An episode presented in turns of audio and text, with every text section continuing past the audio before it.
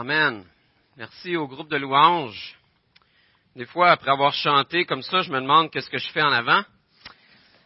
Parce que quand on saisit tout ce qu'il y a dans ces chants-là, je pense qu'on a compris l'essentiel.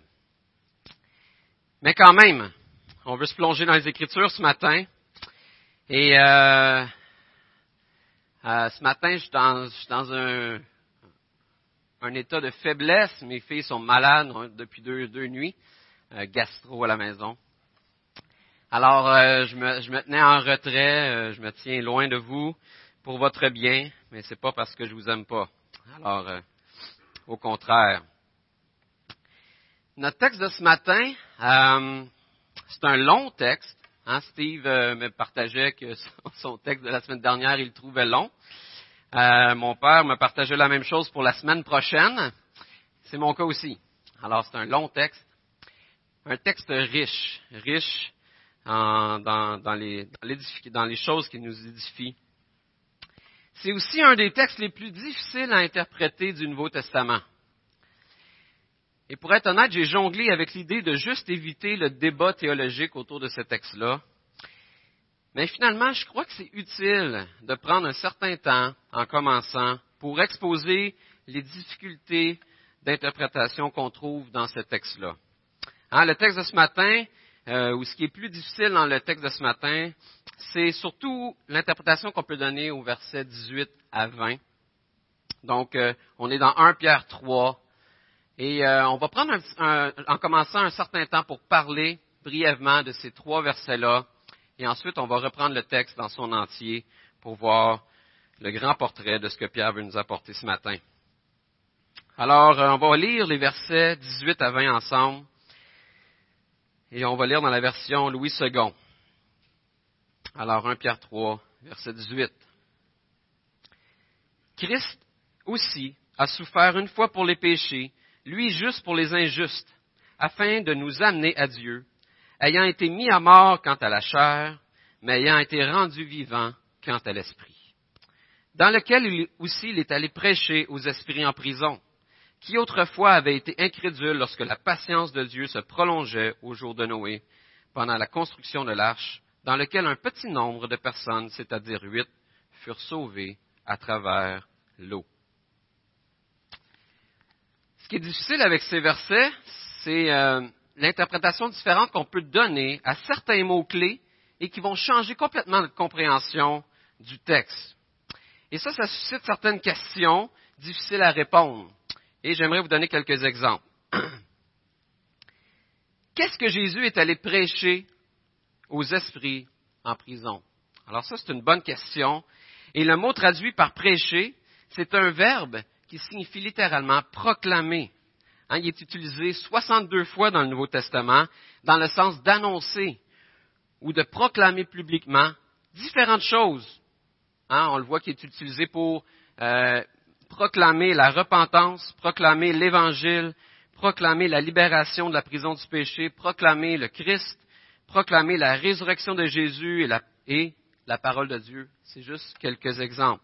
Donc, juste avec le mot qui est là, on ne sait pas vraiment ce que Jésus, par l'Esprit, est allé proclamer ou, prêcher. Donc, pour comprendre ce qu'il est allé prêcher, ben, on s'intéresse à qui il a parlé. Hein, en sachant à qui il a parlé, on peut se dire, OK, on va savoir de c'est quoi qu'il leur a dit. Donc, le texte nous dit qu'il a fait une proclamation aux esprits en prison. Mais ce qui complique encore les choses, c'est qu'on peut encore une fois donner différents sens au mot esprit. Est-ce que le mot esprit fait référence aux anges déchus, ou aux hommes qui sont physiquement morts avant Jésus, ou encore aux gens de la génération de Noé, dont il est question au verset suivant? Et la réponse, encore là, elle est sujette interprétation. Alors, on n'est pas plus avancé. Donc là, on, ça nous conduit à d'autres questions comme où se trouvaient ces esprits-là? Hein? Quel sens donner au mot prison? Est-ce qu'on donne le sens de l'enfer? Est-ce qu'on donne le sens d'un lieu de détention dans le monde invisible pour les anges déchus? Est-ce qu'on donne le sens de prisonnier du péché? Une autre question, c'est quand est-ce que Jésus a fait cette proclamation-là?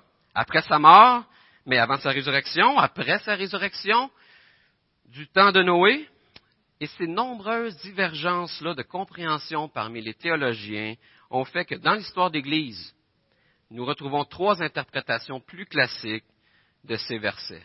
Alors j'aimerais vous donner brièvement ces trois compréhensions-là plus classiques. La première, c'est que Jésus serait allé prêcher à des humains en enfer durant les trois jours entre sa mort et sa résurrection. Et pour certains, il aurait été leur proclamer leur condamnation à tous ceux qui étaient morts dans leur péché, qui avaient été rebelles du temps de Noé. Pour d'autres, il serait allé annoncer l'Évangile à ces, à ces hommes-là, à ceux qui étaient morts et qui n'avaient jamais entendu l'Évangile avant de mourir. Et certains mouvements utilisent cette dernière compréhension-là pour justifier la doctrine du purgatoire. Une doctrine que nous trouvons, pour notre part, en contradiction avec beaucoup d'autres textes des Écritures, comme Hébreu 9, 27 qui nous dit qu'il est réservé aux hommes de mourir une seule fois, après quoi vient le jugement. Nous croyons qu'il n'y a pas de deuxième chance de salut après la mort. Dieu est patient de notre vivant, mais après la mort physique vient le jugement. La deuxième interprétation, c'est qu'après sa mort, Jésus est allé annoncer sa victoire, proclamer sa victoire aux anges déchus. Hein, il est allé déclarer sa domination et sa victoire sur les anges et les autorités célestes. Comme il est dit au verset 22, vous allez voir un peu plus tard dans notre texte, on ne l'a pas lu encore, mais au verset 22, ça dit que les anges, les autorités et les puissances lui ont été soumises. Et il y en a qui font le lien entre esprit et ces anges-là, les autorités, les puissances qui lui ont été soumises. La troisième interprétation, c'est que Jésus, qui existait déjà du temps de Noé, aurait prêché aux gens de la génération de Noé qui étaient rebelles.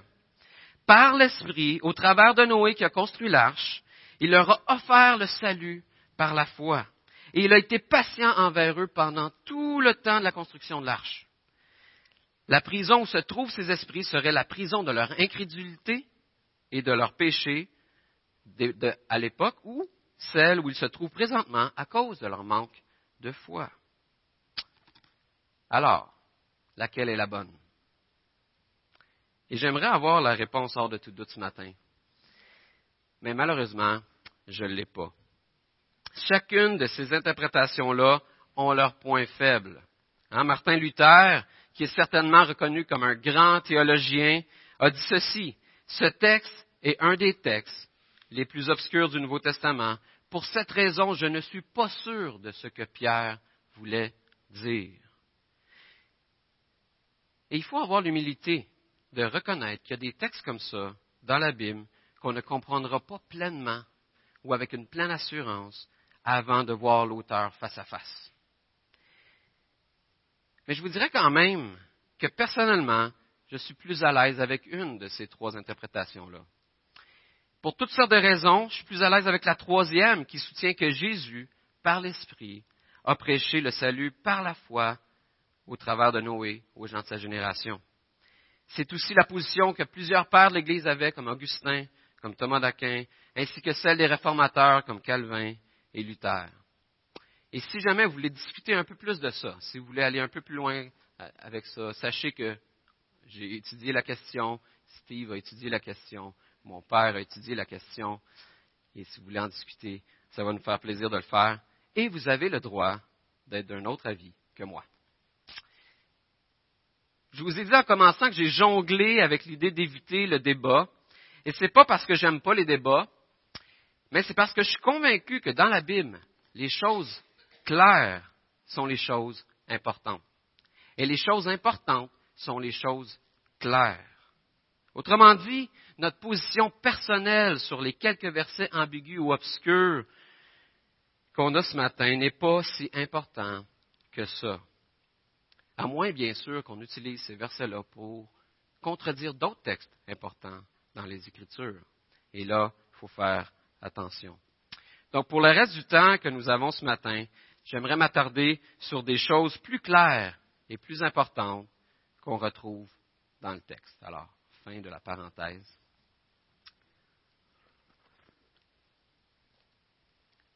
Qu'est-ce que Pierre veut nous enseigner dans le texte d'aujourd'hui? Qu'est-ce qu'il veut qu'on retienne? Et je pense qu'avant qu'on se plonge dans le passage, pour bien comprendre, pour se mettre dans le contexte, bien c'est utile de regarder le grand fil conducteur de toute la lettre de Pierre. Une des premières choses qu'on a vues ensemble, c'est que Pierre appelle les chrétiens des étrangers dans ce monde, des hôtes de passage, des pèlerins ou des voyageurs sur la terre. Pierre, Pierre s'adresse aux chrétiens comme à des gens qui ne sont pas chez eux sur la terre. On avait vu que Pierre nous appelle des étrangers pour trois raisons. Est-ce que vous vous rappelez les trois raisons pourquoi Pierre nous appelle des étrangers? Il y en a qui ont une idée. Pardon? C'est des non-juifs? Oui, on, euh, on, peut penser que Pierre s'adressait autant à des juifs qu'à des non-juifs, mais plus précis que ça. Allez-y.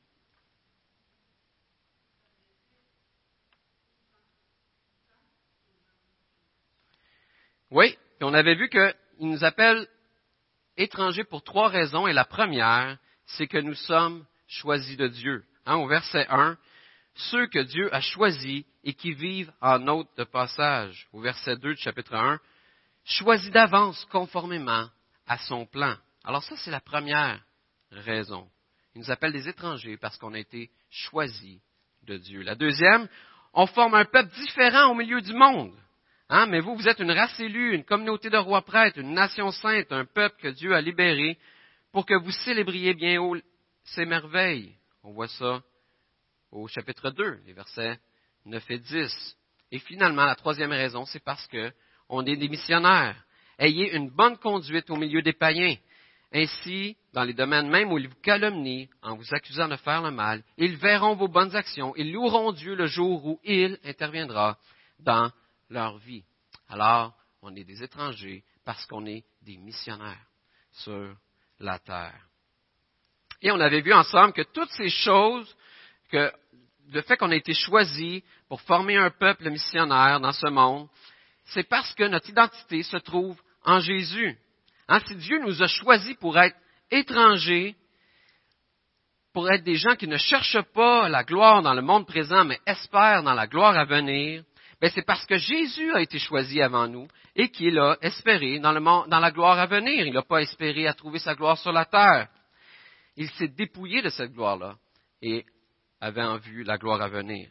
Si Dieu a fait de nous un peuple de rois prêtres, ben, c'est parce que Jésus a premièrement été le roi et le souverain sacrificateur parfait avant nous et qu'il a donné sa vie en sacrifice pour nous. Si Dieu a fait de nous des missionnaires, ben, c'est parce que Jésus est venu premièrement être un missionnaire, accomplir la mission de réconcilier le monde avec Dieu avant nous. Et dans la lettre, Pierre nous dit que aussi que les actions qui accompagnent le chrétien sont de faire le bien, surtout envers ceux qui ne méritent pas, et de se soumettre aux autorités, surtout ou aussi à ceux qui ne le méritent pas. Si Pierre encourage ses lecteurs à agir de cette façon-là, eh bien encore une fois, c'est parce que Christ a premièrement pratiqué le bien et a exercé la grâce envers nous qui ne méritions pas, et a également été soumis jusqu'à la mort envers Dieu, son Père. Donc le chrétien est appelé à vivre d'une manière différente dans le monde en offrant la grâce aux autres par ses bonnes œuvres et la soumission volontaire dans le but de témoigner de ce que Christ a fait pour eux, de ce que Christ a fait pour nous. Bref, notre identité en tant que chrétien, en tant que disciple de Christ, notre identité et nos actions sont étroitement liées à notre association avec Jésus. Rien de ce qui est demandé aux chrétiens n'a pas premièrement été vécu d'une façon parfaite par Jésus. Et c'est parce qu'il a accompli toutes choses de façon parfaite que nous sommes, que, que nous avons la puissance aujourd'hui de pouvoir accomplir ces choses-là. Donc, la vie du chrétien est accompagnée de bonnes œuvres et de soumission volontaire. Mais il y a autre chose aussi qui accompagne la vie du. Est-ce que vous avez une idée? Eh bien, c'est la souffrance. Hein, le thème de la souffrance et de l'épreuve est partout dans la lettre de Pierre. Et à la fin de sa lettre, Pierre adresse ce sujet-là plus précisément dans un but d'encourager les chrétiens qui souffrent. Et on va regarder ensemble ce que Pierre veut nous dire à ce sujet-là ce matin. Au verset 17, 17 du chapitre 3, Pierre fait une affirmation sur la souffrance et il va expliquer cette affirmation-là en deux parties. Alors notre texte d'aujourd'hui se divise en deux. Hein, on va regarder ensemble la première partie qui sont les derniers versets du chapitre 3 et ensuite on va regarder la deuxième partie qui sont les premiers versets du chapitre 4. Alors on va lire la première partie ensemble. On va lire le chapitre 3, verset 17 à 22, et cette fois-ci je vais lire dans la version Summer. Car il vaut mieux souffrir en faisant le bien, si telle est la volonté de Dieu, qu'en faisant le mal. Le Christ lui-même a souffert la mort pour les péchés, une fois pour toutes. Lui, l'innocent, il est mort pour les coupables, afin de nous conduire à Dieu. Il a été mis mort à mort dans son corps, mais il a été ramené à la vie par l'Esprit. Par cet Esprit, il avait déjà prêché aux hommes maintenant prisonniers du séjour des morts, qui autrefois s'étaient montrés rebelles, alors que Dieu faisait preuve de patience pendant que Noé construisait le bateau. Un petit nombre de personnes, huit en tout, y furent sauvées à travers l'eau. C'est ainsi que vous êtes sauvés maintenant, vous aussi. Ces événements préfiguraient le baptême. Celui-ci ne consiste pas à laver les impuretés du corps, mais à s'engager envers Dieu avec une conscience pure. Tout cela est possible grâce à la résurrection de Jésus-Christ, qui depuis son ascension siège à la droite de Dieu et à qui les anges, les autorités et les puissances célestes sont soumises. Alors au verset 17, Pierre fait l'affirmation suivante. Car il vaut mieux souffrir en faisant le bien, si telle est la volonté de Dieu, qu'en faisant le mal. Autrement dit, c'est mieux de souffrir en vivant d'une manière juste, si Dieu le permet, qu'en vivant d'une manière injuste. Et là, on peut se demander pourquoi. si je vais souffrir de toute façon sur la terre, pourquoi c'est mieux de souffrir en vivant d'une manière juste plutôt que d'une manière injuste? Ah, pourquoi est-ce que je devrais considérer comme quelque chose de mieux de souffrir d'une manière injustifiée plutôt que d'une manière justifiée? Et Pierre répond en nous amenant à considérer, premièrement, les souffrances de Jésus.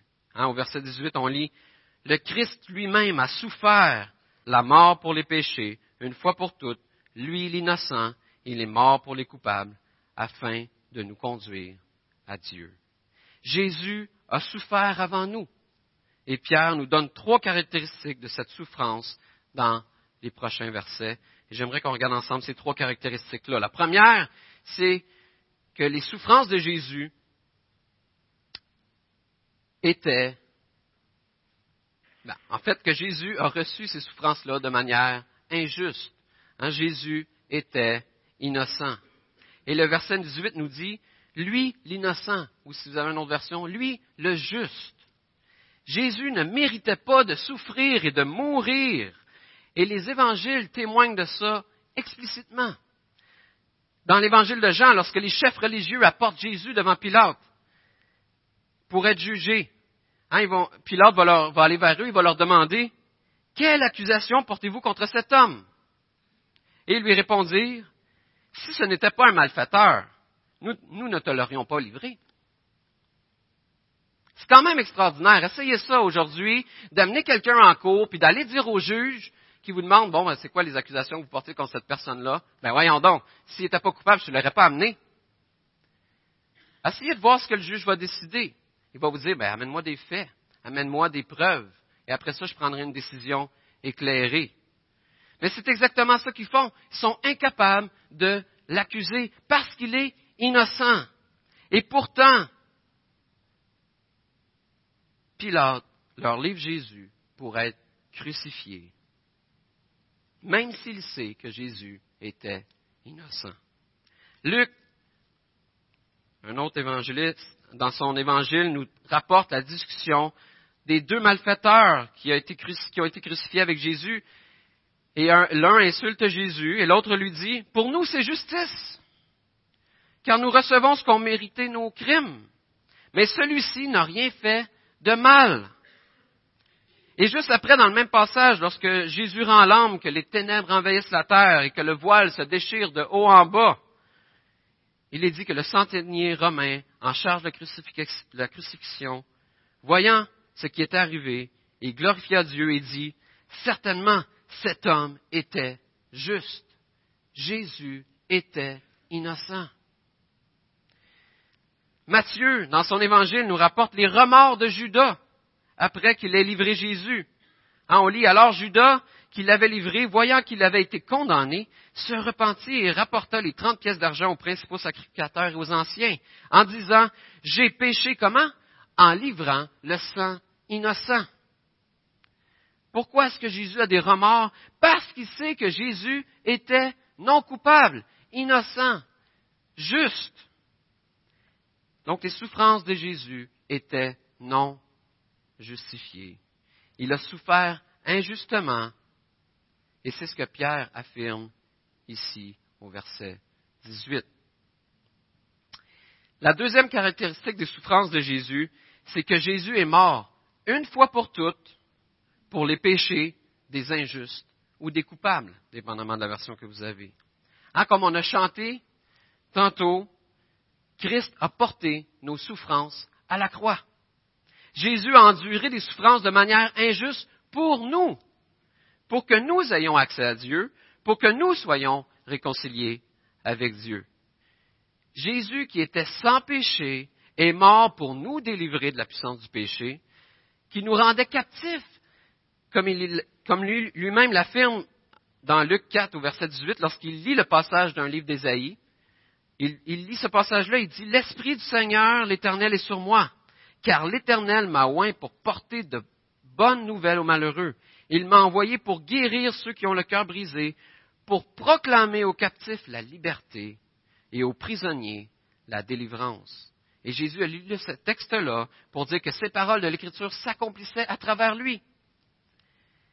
Et ce qui caractérise les souffrances de Jésus et sa mort, c'est non seulement qu'il l'a fait pour les injustes de son temps, mais qu'il l'a fait pour les injustes de tous les temps, hein, depuis Adam et Ève jusqu'à sa mort et depuis sa mort jusqu'à son retour, son sacrifice est suffisant une fois pour toutes. Et Pierre nous donne l'exemple de Noé. Qu'est-ce qui, a sauvé Noé du déluge? C'est le bateau. Qui a construit le bateau? C'est Noé.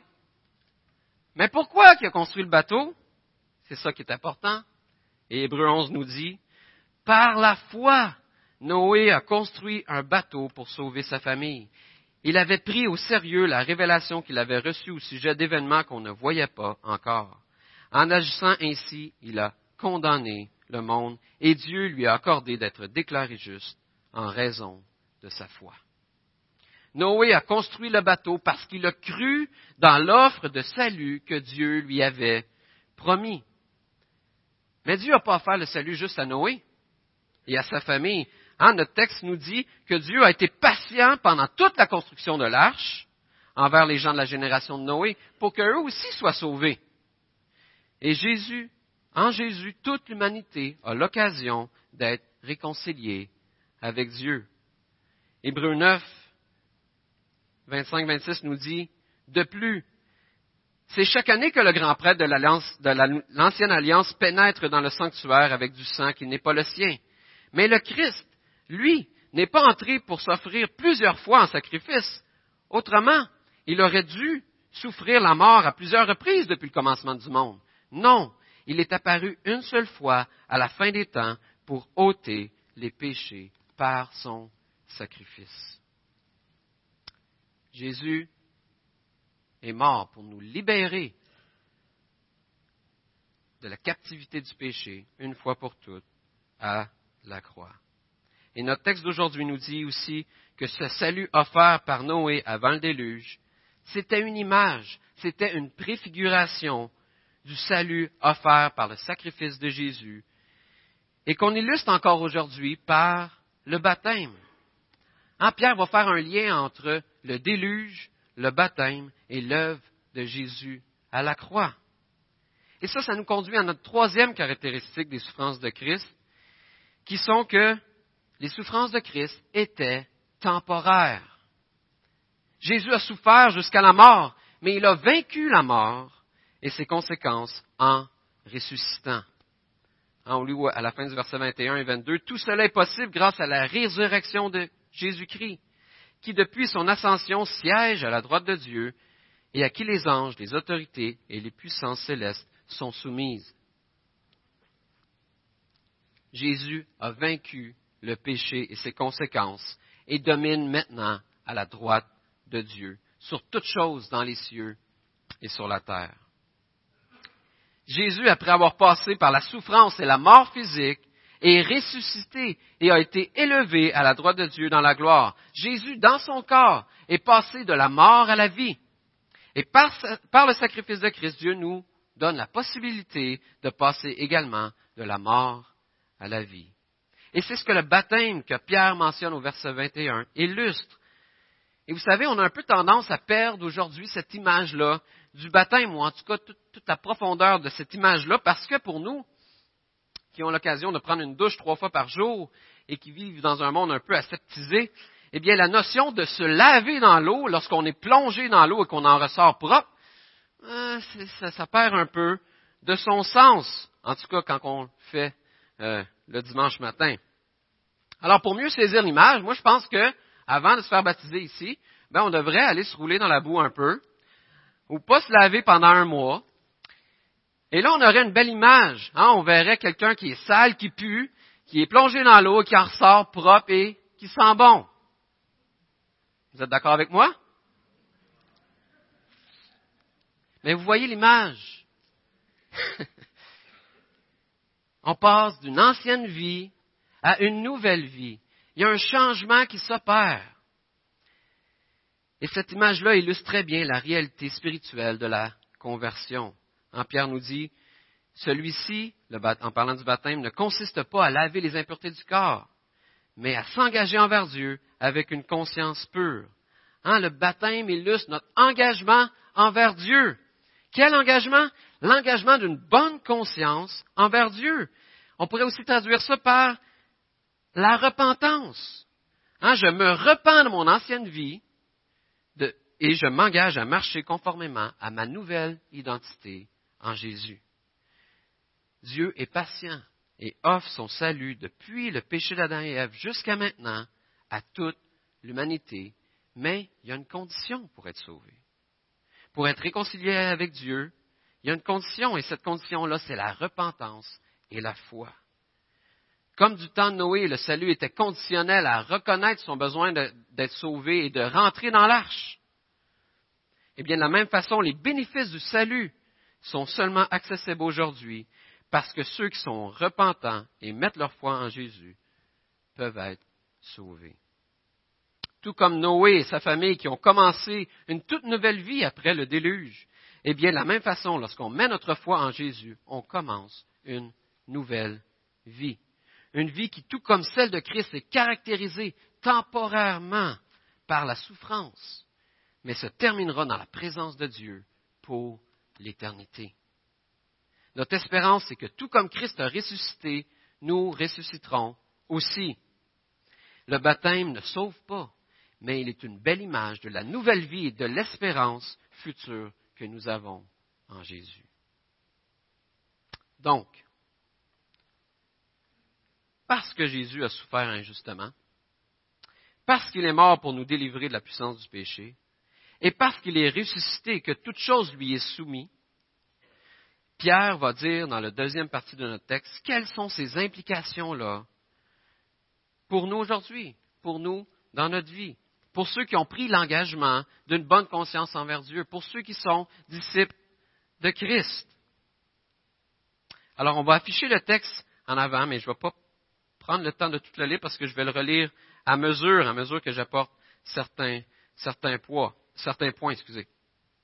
Alors, on a vu trois caractéristiques des souffrances de Christ, et j'aimerais terminer en vous donnant trois implications de cette œuvre pour ceux qui sont ses disciples.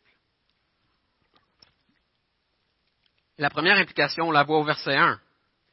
Pierre va dire, Ainsi donc, puisque le Christ a souffert dans son corps, armez-vous aussi de la même pensée. Autrement dit, si Jésus a souffert en pratiquant le bien, nous qui sommes ses disciples, nous devons nous attendre à souffrir, nous aussi, même si on pratique le bien. Souffrir injustement fait partie de notre identité en Jésus, autant que de pratiquer le bien et que la soumission volontaire, comme on a vu plus tôt. Jésus a dit, Souvenez-vous de la parole que je vous ai dite, le serviteur n'est pas plus grand que son maître. S'ils m'ont persécuté, ils vous persécuteront aussi. Jean 15, verset 20. La deuxième implication, c'est que puisque Jésus a souffert injustement pour nous, pour nous délivrer du péché et nous donner une nouvelle vie, eh bien, nous sommes appelés à vivre conformément à notre état de personne libre. Et on voit ça à la fin du verset 1 et au, au verset 2 et 3. En effet, celui qui a souffert dans son corps a rompu avec le péché, afin de ne plus vivre le temps qui lui reste à passer dans son corps selon les passions humaines, mais selon la volonté de Dieu. C'est bien assez, en effet, d'avoir accompli dans le passé la volonté des païens en vous donnant à la débauche, aux passions mauvaises, à l'ivrognerie, aux orgies, aux beuveries, aux dérèglements associés au culte idolâtre. Mes frères, mes sœurs, le péché n'a plus de pouvoir sur nous. Nous avons été libérés de la puissance, de cette puissance-là, et on a la capacité de faire la volonté de Dieu par Jésus-Christ qui habite en nous. Le péché a été crucifié à la, croix avec Christ et nous sommes appelés à marcher dans la sainteté. Vous savez combien de temps ça a pris pour construire l'arche? 120 ans.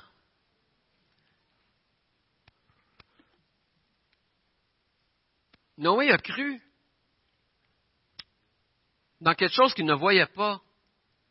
Pour 120 ans.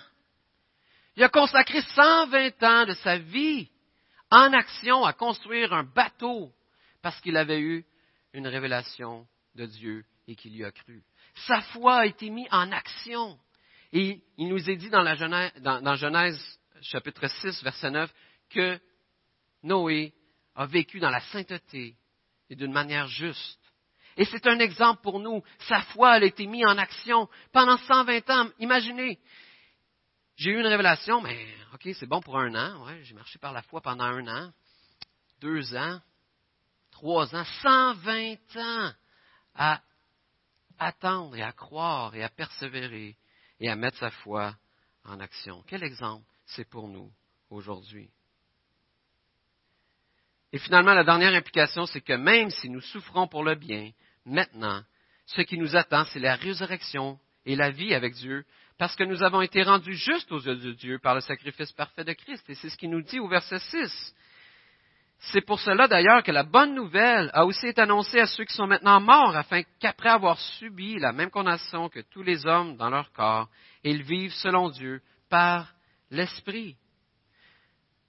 Comme nous avons dit plus tôt, tout comme Christ a ressuscité, nous ressusciterons également.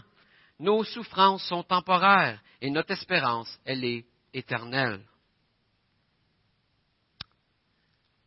Par contre, le contraire est aussi vrai si nous souffrons injustement, ou autrement dit, si on n'a pas été réconcilié avec Dieu, nous demeurons sous la condamnation de Dieu.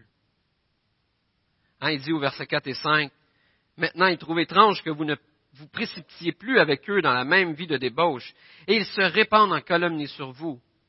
Ils en rendront compte à celui qui est prêt à juger les vivants et les morts. Hein, tous ceux, tout comme tout comme ceux qui sont entrés dans l'arche alors que Dieu faisait preuve de patience. En fait, comme tous ceux qui ne sont pas entrés dans l'arche alors que Dieu faisait preuve de patience pendant le temps de Noé. Ceux qui ne mettent pas leur foi aujourd'hui en Jésus demeureront également sous la condamnation de Dieu. Et c'est pour ça qu'en marchant dans la sainteté, en pratiquant le bien, en se soumettant volontairement aux autorités et finalement en endurant injustement la souffrance, on est un témoignage du salut en Jésus pour les gens qui sont présentement sous la condamnation de Dieu. Parce qu'on espère que par notre témoignage, ils vont glorifier Dieu le jour où Dieu va les visiter. Et on peut donc conclure qu'il vaut mieux souffrir en faisant le bien, parce que notre souffrance est temporaire, parce que Christ a porté nos souffrances, et que parce que d'accepter nos souffrances injustement, c'est un témoignage pour les gens qui sont présentement condamnés. Parce qu'on accepte de souffrir injustement, tout comme Christ a souffert injustement avant nous, on témoigne de cette œuvre de grâce qui a été faite envers nous.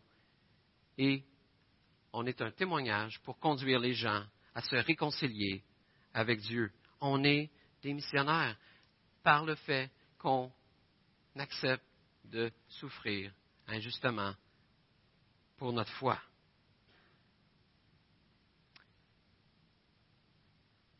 Car il vaut mieux souffrir en faisant le bien, si telle est la volonté de Dieu, qu'en faisant le mal. C'est ce que je crois que Pierre voulait mettre, voulait faire ressortir de ce texte. Que tout comme Christ a souffert, on souffre aussi. Et que tout comme les souffrances de Christ ont permis la réconciliation avec Dieu, lorsque nous, on accepte de souffrir, on témoigne de cette œuvre-là et on amène les gens à se réconcilier avec Dieu. Qu'on puisse se rappeler ça cette semaine, je vais prier. Merci Seigneur pour ce texte que tu nous as donné. Un texte qui est riche et un texte qui nous amène à regarder à toi, à se rappeler de qui on est en toi, à se rappeler que tout ce que tu nous demandes de faire ou tout ce qui, ce qui implique notre, notre vie de chrétien, eh bien toi tu accomplis toutes ces choses-là parfaitement avant nous. Et que c'est à cause de ça qu'on a le privilège de pouvoir les accomplir aujourd'hui. Alors Seigneur, qu'on puisse dépendre de toi, qu'on puisse trouver et se rappeler de notre identité en toi tout au long de cette semaine. Pour ta gloire. Amen.